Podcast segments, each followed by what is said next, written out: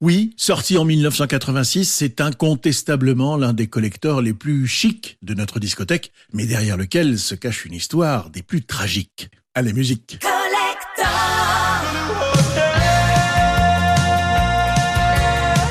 L'histoire de ce collecteur, c'est d'abord celle de Christopher Joseph Isaac, né en 1956 sous le soleil californien de Stockton.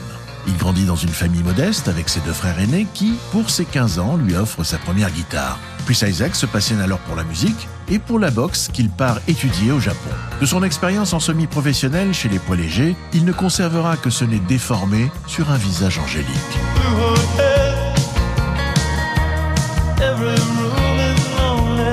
Son retour, installé à San Francisco, il se produit avec son groupe dans les clubs de la ville avant de signer un contrat avec une major company. Mais Chris Isaac a du mal à percer aux USA. Alors sa maison de disques part à l'assaut de la vieille Europe et plus particulièrement de la France où en ce milieu des années 80, les radios ne sont plus pirates mais constituées en réseaux commerciaux privés.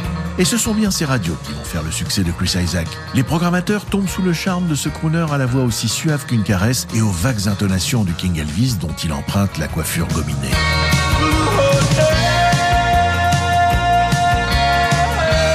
France Bleu, Collector. Collector. Nicolas Lespaul. Blue Hotel est une chanson mélancolique à l'inspiration tragique. À l'origine du texte, un ami de Chris Isaac qui fait une tentative de suicide.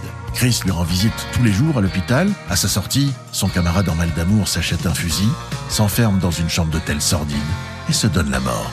Blue Hotel est une chanson à sa mémoire, une rythmique ensorcelante teintée de blues et envoûtée par une voix de velours. Les radios françaises en font un succès des années 80 et depuis, cette chanson qui a lancé la carrière européenne de Chris Isaac est devenue un collector qui met tout le monde d'accord.